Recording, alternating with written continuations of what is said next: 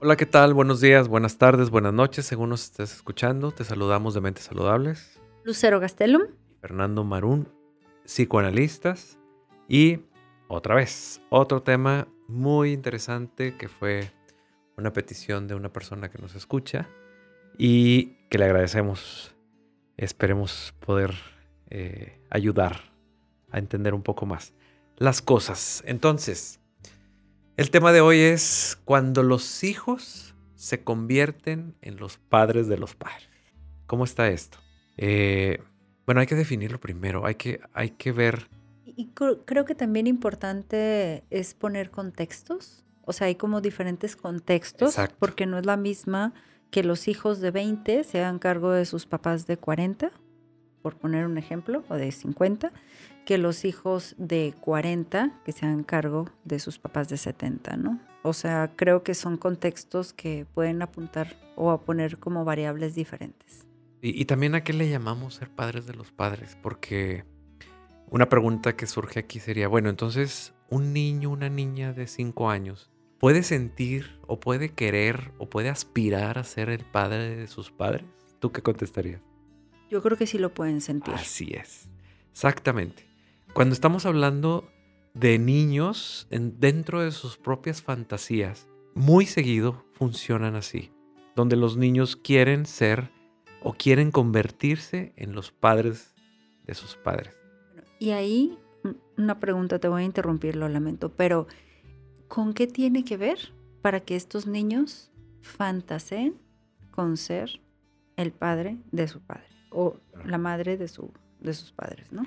Y desde las teorías de los sistemas familiares, tiene que ver con, con el amor, lo que llaman amor ciego.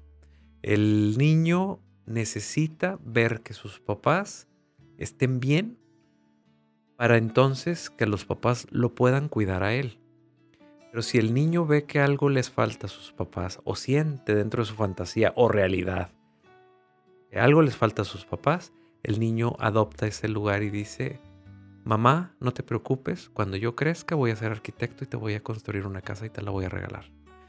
Esa fantasía tiene que ver, sí, con ser arquitecto, pero no nomás porque le guste la arquitectura, que poco ha de conocer de arquitectura, sino que es el anhelo de poder darle la tranquilidad, la seguridad a esa mamá o a ese papá, para que entonces lo cuiden a él como niño. Pero como eso no va a suceder porque es precisamente una fantasía, el niño se sigue preocupando cada vez más por qué es lo que les está faltando a los papás para cumplírselos desde la fantasía. Los hijos empiezan a, observar a los papás para ver qué está faltando para poder cuidarlos y que ellos a su vez me cuiden a mí como niño. Pero como veo que les sigue faltando y faltando y faltando, mientras más les falta, más me convierto yo en sus cuidadores yo voy a querer que mis papás eh, se sientan orgullosos de mí, entonces voy a ser el mejor alumno en la escuela para ver si mi mamá se enorgullece de mí, si mi papá se enorgullece de mí. Y entonces desde ahí empiezan a agradar, desde ahí empiezan a luchar para que entonces los papás se sientan bien. Pero en lugar de rescatar a los papás, resulta que ellos se meten en el problema donde tienen que, que convertirse en los cuidadores de sus papás. Yo estoy cuidando que te sientas bien, estoy cuidando agradarte y esto aplica para bien y para mal. O sea, lo simbólico es que yo voy a hacer cosas para ti papá y para ti mamá donde yo te genere un bienestar o un malestar también. ¿Ok? Y ese malestar te va a tener atento o atenta a mí. Cuando los hijos crecen y se dan cuenta que los papás envejecen, entonces siguen creyendo en esta fantasía y ahora esta fantasía se hace realidad. Porque entonces resulta que mis padres no lucharon, por ejemplo, por una pensión.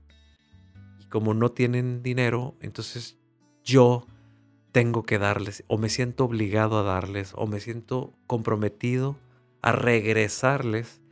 Y entonces empiezo a darles dinero o empiezo a mantenerlos.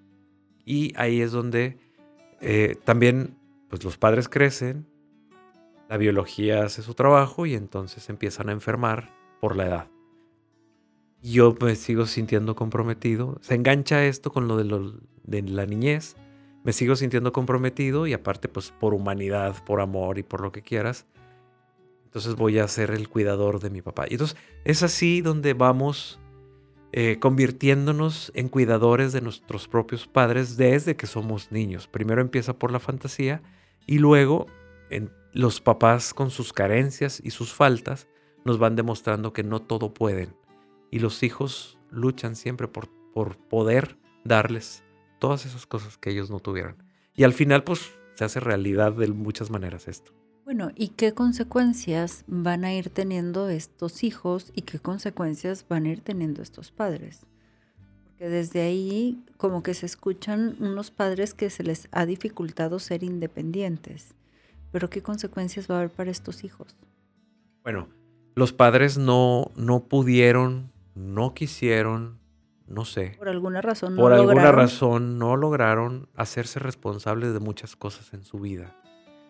Y entonces, pues, esas, esas partes de la personalidad quedaron inmaduras, quedaron como muy infantiles. Y entonces, pues ya, ya después que pasó el tiempo, ya no pudieron hacer otra cosa. ¿Qué implicaciones tiene? Pues que los padres van a tener que depender de los propios hijos para poder vivir o, sobrevivir o subsistir. O de los hermanos, claro, pero bueno, en este caso estamos hablando de los hijos.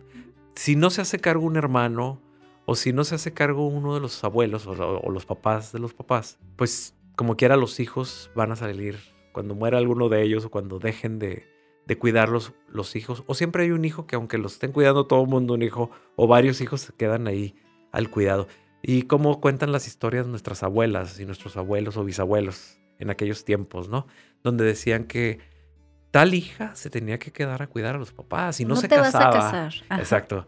En la cultura de las tiempos de los 1900, se usaba mucho que la hija, generalmente si era la mujer, una hija menor. De las menores. De las menores o la menor, se quedaba, le tocaba ya por sistema, le tocaba cuidar a los papás. Y entonces no se casaba y no hacía vida propia para tener que cuidar a, los papás. Entonces se, se, escuchaban esas tías solteras o esos tíos solteros que se quedan cuidando a los papás. Y entonces pues no hacen una vida. La consecuencia, una de las consecuencias es precisamente el no poder de los hijos. Es no poder hacer una vida porque estás ocupado, ocupado cuidando a tus papás. Cuidando me refiero cargando literalmente, tu economía se va a ver afectada, tu tiempo se va a ver afectado, tus pensamientos, tus preocupaciones se van a ver afectados porque estás ahí, tus metas, renuncias a muchas cosas por estar cuidándolos. Y, creo que mucha gente no se da cuenta de esto, ¿eh?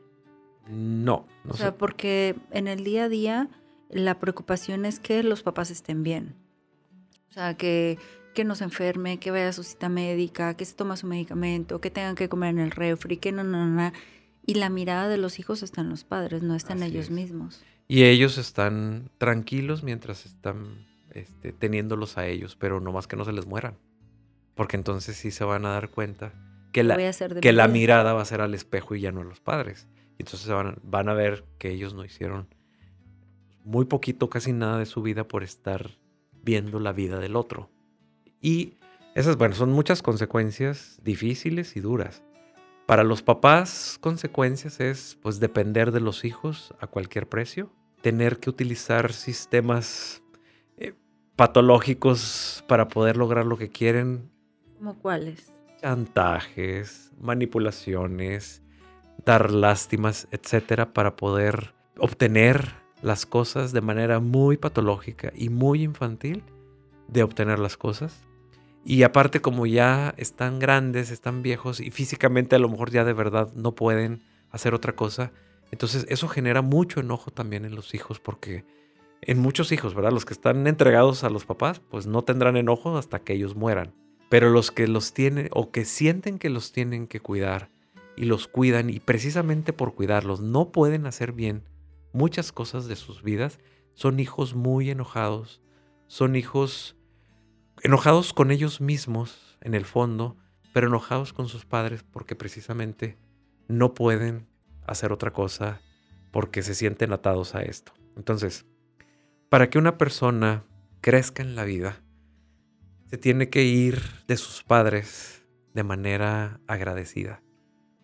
Y un hijo que se va hacia la vida de una manera agradecida, en valencia positiva, entonces es una persona que tiende más al éxito en la vida. se queda atorado, se queda atorado en el pasado con los padres. Pero lo dices, lo dices muy fácil, pero en la práctica es sumamente complicado. Claro, claro. O sea, creo que se tienen que trabajar muchísimas cosas desde diferentes perspectivas para que realmente se puedan como, imagínate que hay como muchos ganchitos, así de que 100, 200, 1000, no sé cuántos ganchitos, muchos ganchitos. Y cada vez que lo vas trabajando se va despegando uno, pero son muchos. Entonces, em, las personas que estén escuchando, que se identifiquen, no crean que, bueno, ya lo trabajas una vez y ya está. No, es irlo trabajando, trabajando, trabajando, porque van a salir muchos sentimientos de culpa en los hijos, de cómo, los voy a dejar. No, y cómo voy a odiar yo a mi papá o a mi mamá si son mis papás y no se da ni siquiera el permiso de odiarlos. O de pensarse sin ellos, o de no facilitarles las cosas, o de ponerles límites, o sea, cualquier cosa que indique frustración o separación digamos que es inconcebible en la mente, ¿no? La mayor parte de las personas que, se dedican a, o que tienen este sentimiento tan arraigado y tan fuerte, no es gente que, que busque salir. Generalmente se quedan y se quedan con su frustración. Hay algunos que sí. Pero el conflicto más grande viene si estas personas, o sea, estos hijos se casan.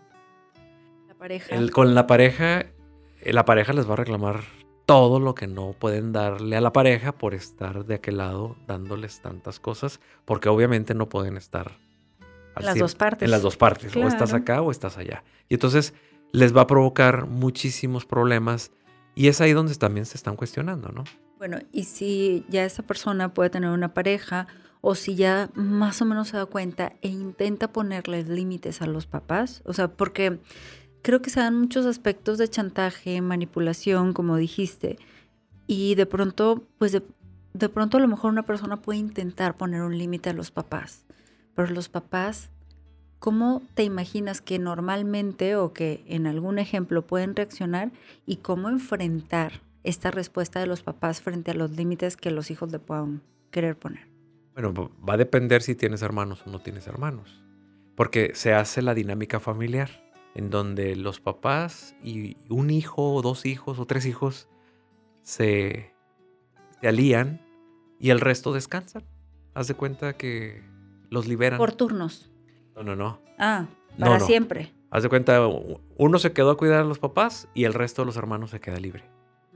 el que, la persona que se quedó a cuidar a los papás, los límites se los tiene que poner a los papás y a los hermanos.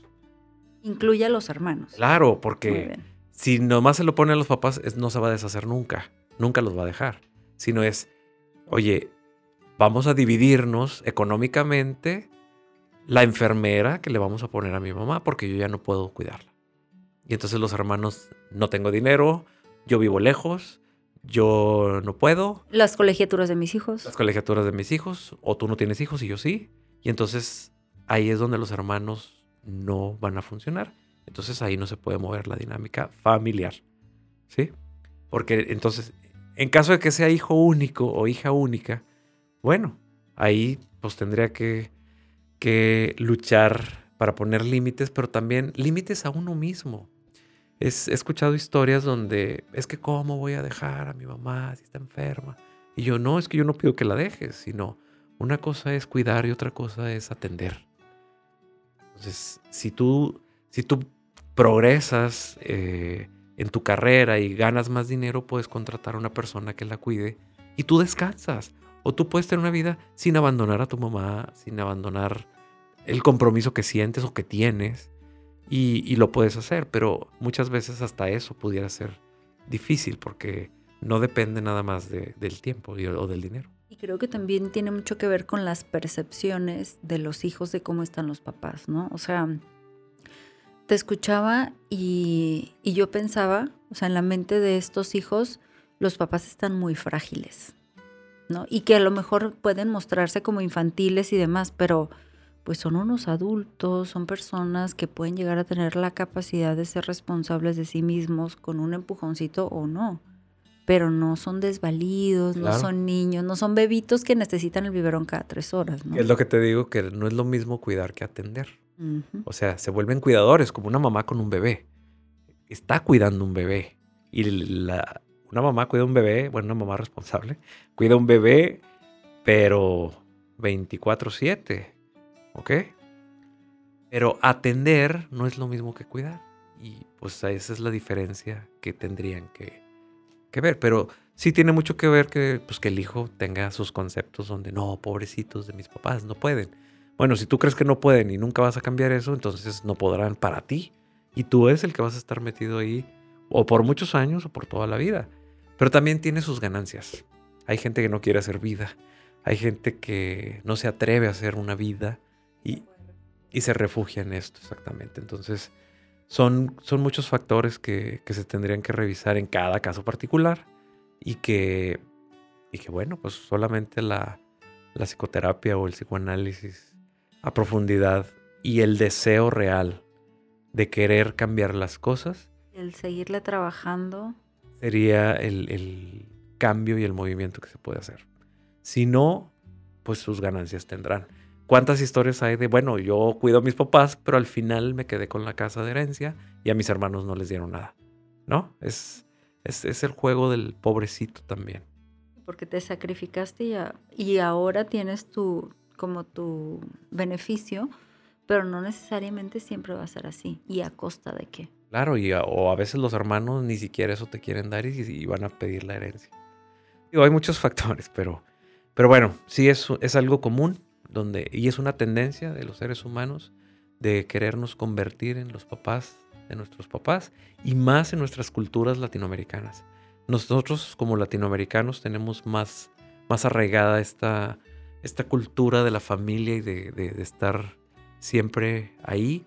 Y las culturas occidentales son más de mandar a los papás al asilo, más de los mismos papás programar su, retira, su retirada y su jubilación para, para un asilo y, psicológicamente están muy preparados. Bueno, y, últimamente había visto anuncios como de edificios para personas eh, de la tercera edad, o sea, edificios en, un departamento, compras el departamento y sabes que va a haber un enfermero y va a haber personas que van a estar al pendiente en el mismo edificio de que la persona esté bien. Sí, pero en nuestra cultura todavía eso es muy, muy difícil de hacer y, y, por ejemplo, en las culturas occidentales creo que también se les pasa la mano hasta el grado de abandonar, ¿no? Entonces también va a depender en qué cultura nos estemos refiriendo.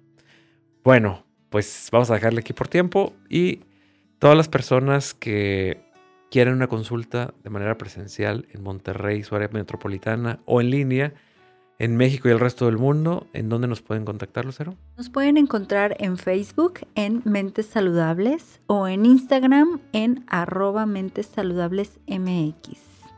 Bien, y ahí está el, teléfono nuestro. Bueno, pues muchas gracias y nos vemos en el siguiente episodio. Fernando. Cuídate mucho, que estés muy bien. Hasta luego.